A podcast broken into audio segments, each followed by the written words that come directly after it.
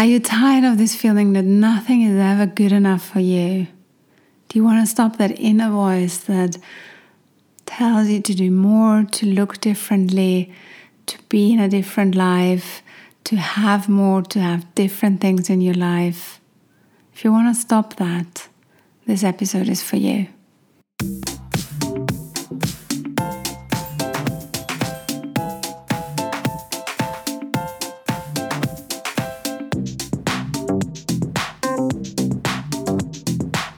Welcome to the Heidi Hauer podcast, where well-being and health meet personal fulfillment and professional success.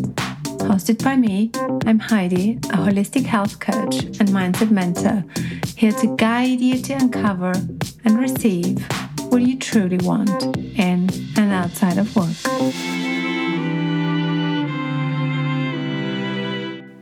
This episode is about this nasty feeling of not good enough and this feeling creeps into every different area of your life.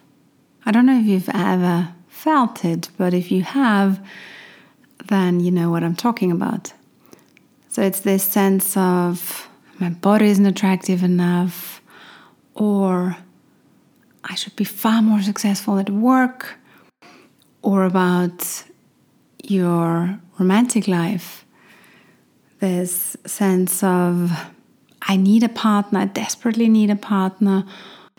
Or when you have a partner thinking that the relationship isn't good enough, not strong enough, not deep enough, not connected enough, or the partner could be more attractive, richer, more entertaining, spiritual, social, whatever your your um, ideas in your mind are, it's this constant feeling of I need more, I need things differently. It's just not good enough. I often see this pattern with many of my clients. Most of them are highly successful at what they are doing at work. And I'm also familiar with this voice that's always wanting more from my own life. But, like with everything in life, also this quality of being driven and ambitious has its downsides. In my view, there are three possible reasons behind this nagging feeling of something could be more or better or different. So, the first one is a general unhappiness. The second one is the ability to constantly see potential in everyone and everything. And the third one is a desire that actually guides you to your purpose in life. So let's go through those three different reasons one by one. So let me explain the general unhappiness. The general unhappiness with life that is vague can cause you to wish for things that are completely unrealistic and have nothing to do with your life here. If I'm not happy with my body and I think, oh, I wish I were the Italian actress Monica Bellucci or the famous singer Beyonce. That is a nice thought to entertain, but it will never become reality for me in this lifetime because I'm a very different body type. So there is not much point in dreaming, daydreaming into that direction. It's far more useful for me to admire those women, their curves, their femininity and really appreciate that the world and nature has created us in so many different body sh shapes. If we apply this thought to the professional arena, there is not much point of me dreaming of being Cameron Diaz and living her life. It's definitely fun to dream, but a reality check is necessary. Otherwise, you're constantly in a state of misery. And to be honest, we don't even need to go that far to imagine a completely different life for us. Being unhappy and criticizing your current life is misery enough. So at the workplace, you might think, oh, why is my boss not more forgiving, doesn't have a more evolved leadership style? Why are my team members or uh, my peers not more reliable, not more skilled, talented, proactive, forward looking. So, if you want to, there is an unlimited sea of possibilities to criticize everyone and everything all the time. And let's look at partnerships. I mean, first of all, if you are single at the moment, you might wish that you had a partner. You are unhappy because you're not in a wonderful, romantic, committed relationship. That's what I see very often that women have a wonderful life. They're really creating fantastic things. They are embedded in a loving social life, but still they feel they are only complete if they have that dream partner at their side. And then if you have a relationship, you might think, why is he or she not more attractive, wealthier, more spiritual, um, more successful? So there are so many things you can dream of that are far from what you're experiencing in this moment. And the thing is, it makes you really restless. It makes you wanting more and to some extent, this is what our society these days is built on this dream of um, better, higher, faster. That is very much a, a driving force in all of us. And there is a good side to that as well. But if it's too strong and if you're only focusing on that element and that area, then it's absolutely not for your benefit. If you experience this sense of unhappiness, don't let it slip. Use it as an opportunity to help you better understand what's going on behind the scenes. Maybe there is one area of your life which is completely off track and which has a negative impact on all other areas. So look at what is massively wrong in that area. Face your fears, come up with a solution, and master some courage to change things for the better. But it could also be as simple as that you are not really aligned with your purpose, not really resting in yourself because you've not done practices that are usually very good for you, that are grounding you, that are bringing you some joy and peace and centeredness in the moment. So, for some people, that might be um, a structured morning. Um, that can be a morning ritual where you do some breath work or yoga, some centering. And the, the simplest form of that would be to enjoy your breakfast um, in a quiet space and try not to think about your day, but really stay rested and present in the moment. And I have to say for myself, I love my rituals and my practices, but sometimes I feel so happy that I feel I don't need them anymore or I'm I'm so grounded and, and so connected that um, yeah wh- why would I have to to sit and meditate and it always turns out that that is um, not a good idea because it easily brings me back to um, a state where I'm slightly off balance. So, not in a dramatic way, but I, I can sense that um, things are simply easier and it's faster for me to get into a productive and creative flow if I stick to my routine and my rituals.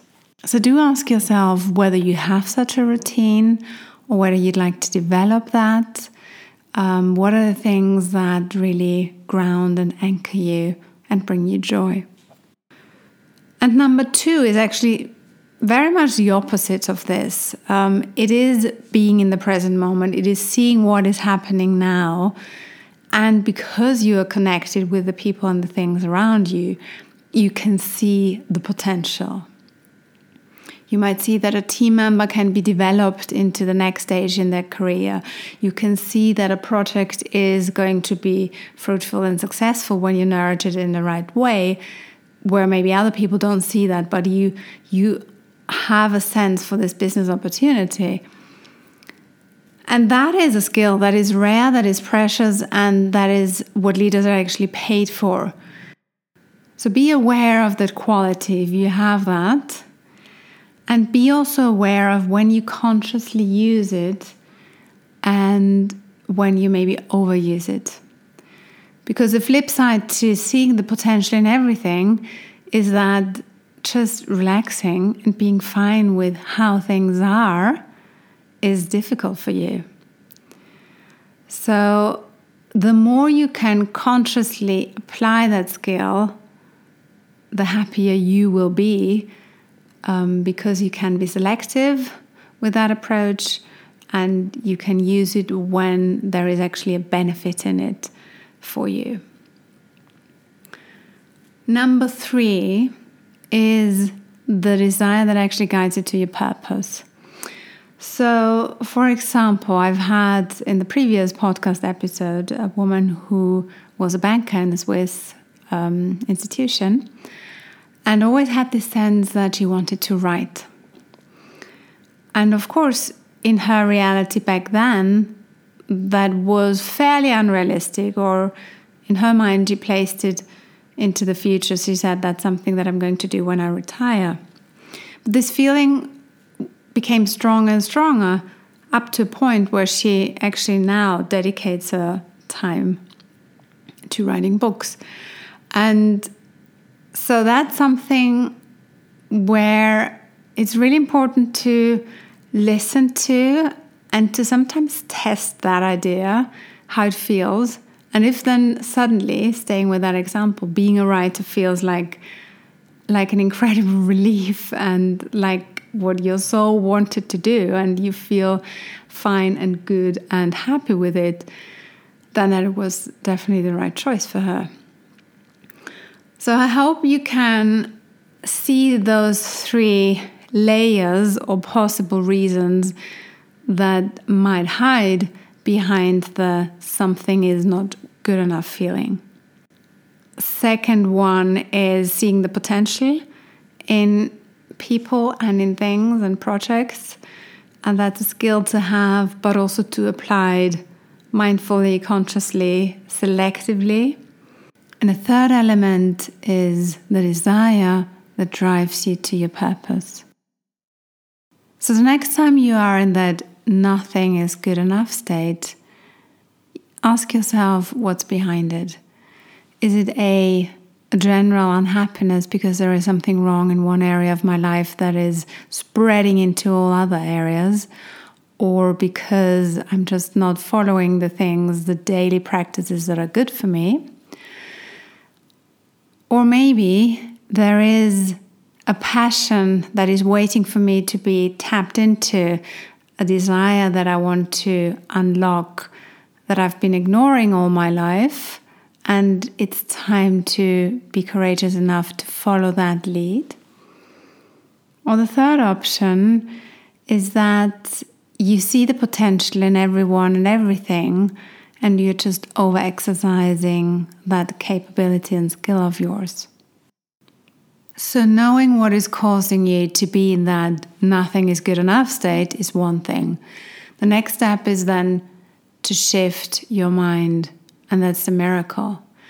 To go from either being overly critical or deeply unhappy or constantly desiring the world to be different to going into the present moment and realizing that everything is good the way it is right now. And yes, for those of you, and I can already hear those questions are we not here to manifest our dreams and shape the future? Yes, of course you are. But if you're constantly living in the future and if you're over exercising that visionary skill of yours, you are putting yourself in a miserable place because you're not connected with the present and your power lies in every second of your being. So you can't go into the future, you have to go into the future at times, but your power lies in the presence. This is where you can shape the events of your future. Let's compare it with driving a car. For example, if I want to go from Zurich to Milano, it's important for me to know where what the direction is that I'm heading, what the route roughly is going to look like. Um, it's also important to know why I want to go there. But once I've made that decision, I'm not constantly in my mind eating pasta and drinking red wine. I will try to be in the present moment. I will be aware of the surroundings. I will navigate through the landscape um, in a way that I'm looking around, that I'm enjoying the road trip, and I will be aware of the state of my car. Um, etc. So you yes, go to the future, do your vision work, and I love vision boards and all of those things, but your life primarily has to be lived in the moment.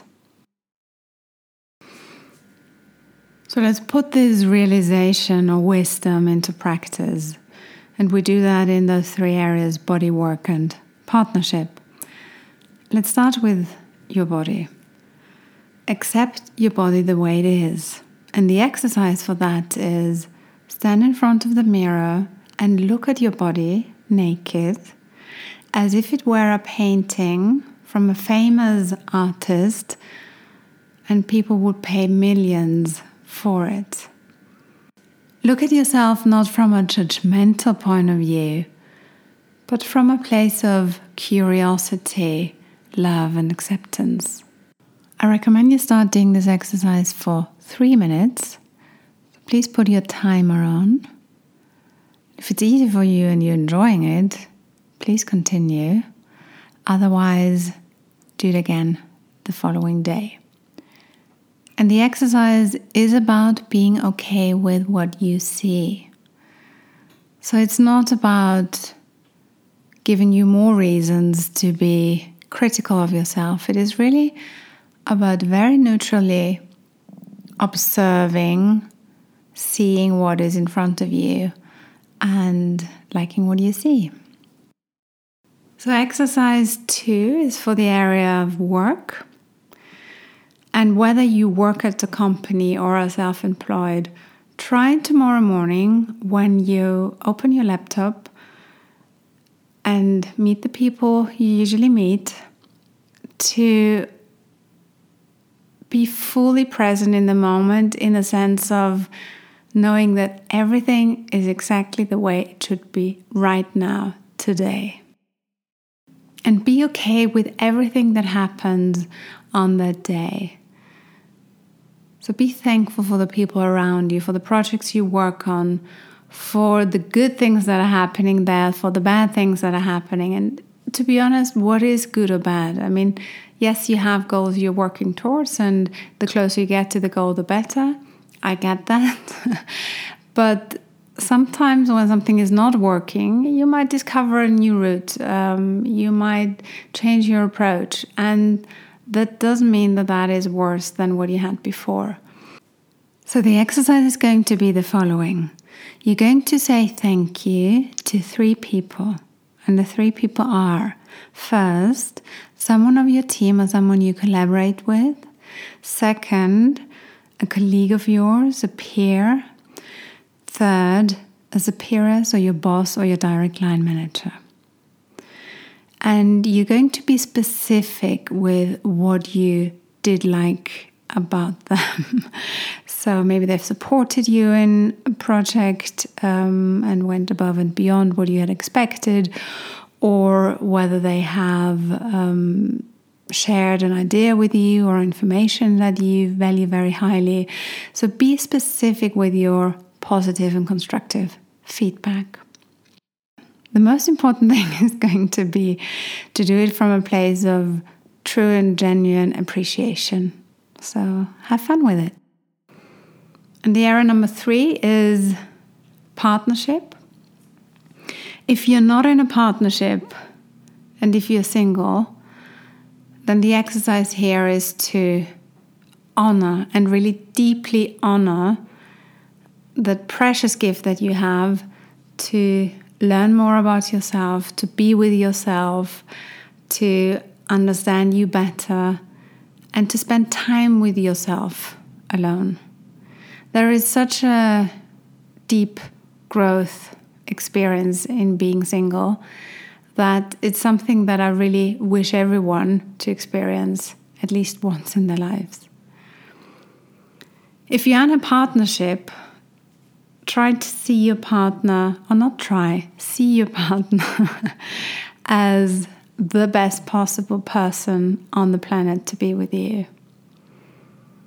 And whether you've chosen him or her or desired to be with him or her for many years and then finally it happened, or whether whether it just simply happened, um, or whether he or she wanted you more and you didn't really run away. Um, there are so many possibilities how people come together, but there is a reason why you are together. So celebrate that and acknowledge that you have someone to to grow with and to enjoy life with. And whether it's a difficult time in your relationship or an easy one,